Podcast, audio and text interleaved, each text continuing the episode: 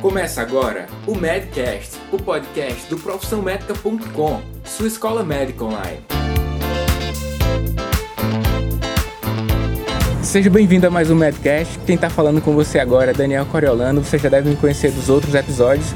E conforme prometido no episódio anterior, estou trazendo o meu amigo Alexandre Lima, médico de família e comunidade, tem pós-graduação em gestão de serviços em saúde, também é médico do trabalho, professor universitário há 10 anos e tem muito a contribuir com a gente. E hoje também ele é gestor acadêmico do Profissão Médica.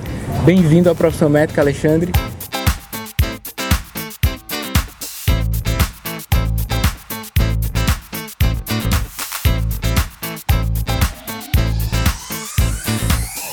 Daniel, primeiro te cumprimentar, agradecer pelo convite de fazer parte da equipe do Profissão Médica, para a gente é uma satisfação, né? Eu já tive a oportunidade de trabalhar contigo na época da residência, eu era, fui gestor da unidade no qual você fez a residência médica, né? E é isso, dizer da alegria, dizer da parceria que nós estabelecemos aqui. A gente está assumindo a função agora de gestor acadêmico do Profissão Médica, né? Juntamente contigo, com o Roberto Maranhão, que é o Bob, como se apresentou no vídeo passado. E a partir de agora a gente vai fazer essa tabelinha, trocar figurinha, bater um papo com os assinantes, tentar levar conteúdo técnico de qualidade para os assinantes, enfim, tentar contribuir nesse mundo novo. É isso aí. E hoje eu convidei o Alexandre também, além de apresentá-lo, para conversar um pouquinho sobre a medicina do trabalho, Alexandre. Nós que estamos na atenção primária à saúde, eventualmente a gente recebe algo relacionado à medicina do trabalho. O generalista tem que ter noções básicas, mas o que é que você pode dizer que é a medicina do trabalho para aquela pessoa que só sabe que existe? Perfeito. Daniel, a, a própria medicina do trabalho, ela tem tido uma dificuldade hoje porque ela não é uma disciplina da grade curricular do curso regular de medicina, né? Em geral, os cursos médicos têm ali duas semanas, um mês de saúde do trabalhador, algo de medicina do trabalho, uma leve pincelada rápida em riscos ocupacionais e anamnese clínica ocupacional, mas não é no formato de uma disciplina efetivamente, né? Bom, de modo que a maioria dos colegas médicos só tem real contato com a realidade da medicina do trabalho se vier a fazer uma pós-graduação em medicina do trabalho após os seis anos do curso médico regular. Ocorre que a medicina do trabalho, eu tento visualizá-la ela de dois pontos de vista principais, Daniel. A medicina do trabalho enquanto especialidade médica, muito jovem, né? E a medicina do trabalho, ou saúde do trabalhador, ou saúde ocupacional, bem mais antiga, dos tempos antigos, literalmente, como área de conhecimento. Você tem textos aí muito antigos, de Hipócrates, inclusive, já falando de contaminação por mercúrio, de contaminação por algumas substâncias químicas do próprio ambiente, de atividades de, de cavação de poços, por exemplo, né? Mas a medicina do trabalho, ela chega para a gente enquanto especialidade médica a partir do ano de 2002, formalmente reconhecida, né? Em verdade, nós somos a sétima especialidade médica mais exercida no Brasil, né? Entretanto, muitos dos colegas que exercem a medicina do trabalho hoje não têm titulação adequada, não têm uma formação, né? Ou têm uma formação mais antiga. Mas, bom, geralmente tem, teria exercido ou exerce a medicina do trabalho como um plano B ou eventualmente até um plano C de carreira, né? Entretanto, a medicina do trabalho, como a gente conhece, ela é importantíssima porque ela faz interface com várias áreas do conhecimento. Se a gente for olhar só do âmbito da própria medicina, existe a medicina do trabalho, mas do ponto de vista da audiologia ocupacional, autorrinolaringologia, portanto eu estou falando de audição ocupacional, estou falando de voz ocupacional, nós professores, por exemplo, né? Existe a cardiologia ocupacional, a nefrologia ocupacional, a pneumologia ocupacional, portanto, basicamente as principais áreas ou as grandes áreas da clínica médica fazem interface conosco. Por isso que a gente tem que conversar o tempo todo com esses especialistas focais de outras áreas. Por um outro lado, extrapolando os muros da própria medicina geral, a gente tem as grandes áreas que fazem interface conosco, por exemplo, a engenharia de segurança do trabalho. Quando você diz que um determinado ambiente de trabalho é ruidoso, isso não é uma avaliação simplesmente qualitativa. Há que se fazer medição de ruído, efetivamente, com aparelhos específicos, calibrados e adequados para essa medição. Isso é verdadeiro também para a exposição a substâncias químicas. Portanto, tudo isso, quem faz essa avaliação mais concreta de medição, de instrumentação, de aparelhos fica a cargo do engenheiro de segurança do trabalho ou técnico de segurança do trabalho. Indo para a seara mais jurídica do direito, a gente tem o direito do trabalho, que regula todas as relações no âmbito do contrato de trabalho. Né? E o direito do trabalho também prevê, também se debruça sobre os riscos ocupacionais no ambiente de trabalho. Não é à toa que a gente tem explosão de demanda jurídica na Justiça do Trabalho em função de causas de saúde ocupacional, de problemas de segurança e saúde ocupacional. Para além do direito do trabalho na esfera jurídica, a gente também tem o direito médico previdenciário, porque a gente sabe que os pacientes que são afastados do trabalho que cumprem um determinado número de dias, em geral 15, ele entra no seu benefício pelo INSS, né? E ali há o um enquadramento legal de nexo de causalidade, se há relação de fato com o trabalho, né? Então são muitas áreas, a própria psicologia organizacional do trabalho, porque tem as questões relacionadas à organização do trabalho, as questões de ergonomia, a ergonomia mais física relacionada a problemas osteomusculares, de ergonomia mais cognitiva, por exemplo, porque a ergonomia estuda, Daniel, a relação ou a interação do sistema homem-máquina né? E aí o que acontece em geral é que nós, seres humanos, tentamos nos adaptar às máquinas, quando na verdade o desenho do projeto já tem que estar estabelecido que essa máquina é que tem que estar adequada à saúde humana. E aí você puxa o conhecimento da fisiologia do trabalho. Nós temos um determinado número de tempo que a gente pode permanecer atento e concentrado, né? número de piscar de olhos, por exemplo, posição da cabeça para fazer sobrecarga muscular alguns grupos musculares específicos. Quer dizer, são várias áreas do conhecimento que confluem para a medicina no trabalho, para que a gente possa de fato ofertar uh, saúde, qualidade de vida no âmbito do trabalho. Por um outro lado, a medicina no trabalho tem experimentado um grande boom nos últimos anos, né, em função das grandes demandas jurídicas que chegam para as empresas. Né? As empresas, nós, nós no Brasil, possuímos uma legislação trabalhista, civil, extremamente robusta e que regula de, de sobremaneira os ambientes de trabalho. O ambiente de trabalho no país é tutelado pelo Estado, portanto é regulado pelo Estado. Né? E ali a figura central para responsável pela articulação, por esse conhecimento que alia produção e trabalho é o médico do trabalho quem está lá dentro. E aí a gente trabalha lado a lado com o engenheiro de segurança do trabalho, porque são conhecimentos que se complementam ali.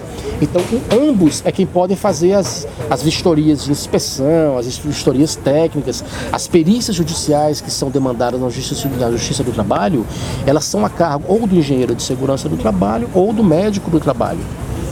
Importante observar também, Daniel, que a, a, a, existência de riscos ocupacionais no ambiente de trabalho não é sinônimo de dano. Isso pode ser controlado e deve ser controlado verdadeiramente. Né? E aí que entra a figura do médico do trabalho. É, a avaliação que a gente faz e que a gente orienta que os colegas generalistas façam é a seguinte: a existência do risco ocupacional, você deve abrir um leque de possibilidades. Primeiro, características do próprio indivíduo. É homem? É mulher? Se é homem, determinadas substâncias químicas tendem a se, a se, concentrar mais em determinados aparelhos orgânicos. Se é mulher, a gente nunca pode perder de vista a questão da reprodução feminina, a questão dos órgãos genitais femininos, questão de infertilidade, questão de abortamento precoce, eventualmente, ou de parto prematuro por exposição à substância química do ambiente de trabalho. Então isso tem que estar muito claro para a gente, né? Características do próprio indivíduo. E segundo, as características do próprio ambiente de trabalho. Porque você pode ter dois processos produtivos produtivos que se propõem a fazer, a produzir a mesma coisa, mas eles funcionam de formas completamente diferentes porque são exercidos por pessoas completamente diferentes. Então a legislação que chega até lá é a mesma, mas a aplicação dos programas de saúde ocupacional eventualmente não tem a mesma qualidade. E aí é uma crítica que a gente faz. Muitos dos programas de saúde ocupacional são meramente normativos para na eventualidade de uma fiscalização trabalhista por auditor fiscal do trabalho ou eventualmente por uma denúncia de algum funcionário, etc. Ah, ocorre que isso é muito pouco. Né? A gente não pode só ser um gestor de papelada de programas ocupacionais, a gente tem que de fato implementar e acompanhar. A gente sempre brinca o seguinte, que médico do trabalho não pode trabalhar sentado. O médico do trabalho ele tem que estar no chão da fábrica, ele tem que estar percorrendo os ambientes de trabalho para sentir de perto o que cada um né? É, porque, por exemplo, a gente cobra muito o uso do equipamento de proteção individual, endeusa até o equipamento de proteção individual, mas a gente sabe o que é de fato trabalhar oito horas por dia com um abafador de ruído, com uma máscara. Então, sim, são limitações, são questões concretas do dia a dia. Então, você tem que estar percorrendo os ambientes de trabalho para verdadeiramente conhecer de perto cada trabalhador, a individualidade de cada um, né? Além das características individuais de cada paciente ou de cada trabalhador e das características do ambiente de trabalho, uma coisa que me chama muita atenção, que a gente tem tentado estudar ultimamente, é a fragilidade institucional. Nós temos uma absoluta fragilidade institucional, porque por mais que as empresas eventualmente cumpram seus programas, né, quando isso vira questão de justiça, Daniel, você tem a questão da morosidade da justiça, você tem a deficiência no número de peritos especializados para fazer as vistorias técnicas nos locais de trabalho, né? Então, é realmente difícil. Outra coisa é a relação emprego e trabalho. A medicina do trabalho deveria ser muito mais do trabalho efetivamente do que a medicina do emprego. Porque hoje a medicina do emprego, ela se aplica a quem é seletista, quem trabalha de carteira assinada e em um ambiente de trabalho que é obrigado por lei a implementar um programa médico de controle, por exemplo. Mas nem tudo se enquadra nesse conceito, porque o emprego ele é regido mediante o contrato de trabalho, mediante subordinação ao empregador, mas nem todo tipo de trabalho se enquadra nesse perfil. Existem trabalhos e trabalhos. Por exemplo, para gente que mexe com empreendedorismo, empreendedorismo não tem patrão, mas é trabalho também. Ali a demanda é cognitiva, uma sobrecarga de pressão de prazo, de entrega, de resultados. Então, é realmente um, mundo novo, né? o trabalho e o emprego. Nosso principal público, o estudante de medicina, do primeiro ao último semestre, o médico generalista que está nos acompanhando, eu acredito que nesse momento eles estão com uma grande quantidade de informações e conhecendo com maior propriedade a medicina do trabalho.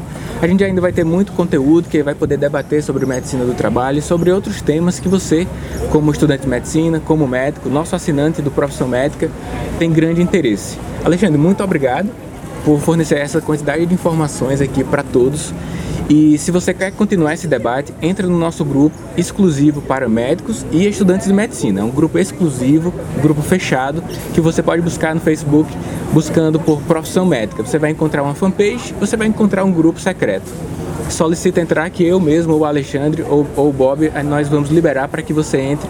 E lá dentro do grupo fechado, onde os assinantes também estão lá, a gente pode discutir com mais propriedade, tirar todas as dúvidas que você que está acompanhando o Medcast pode ter. Você também que não sabe por onde acompanhar o Medcast, se está acompanhando apenas dentro do grupo, você pode baixar no seu aplicativo SoundCloud, se não é iPhone. Se for um iPhone, você pode é, acessar através do aplicativo Podcast, buscando por Medcast, tá bom?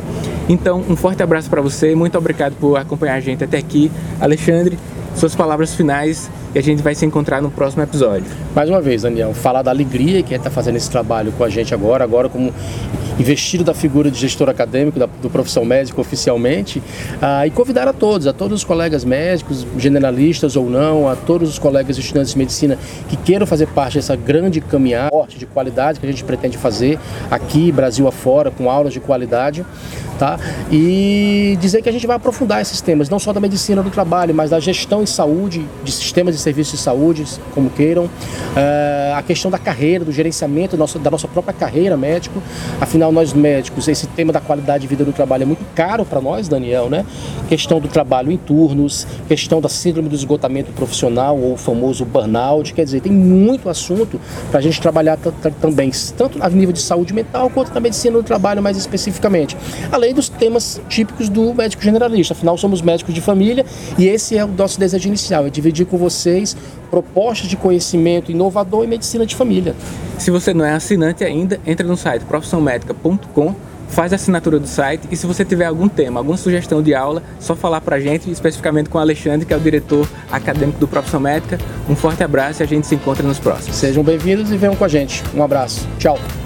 Você ouviu mais um Medcast um oferecimento profissãomédica.com, sua escola médica online. Entre no nosso site, assine e receba duas web aulas por semana.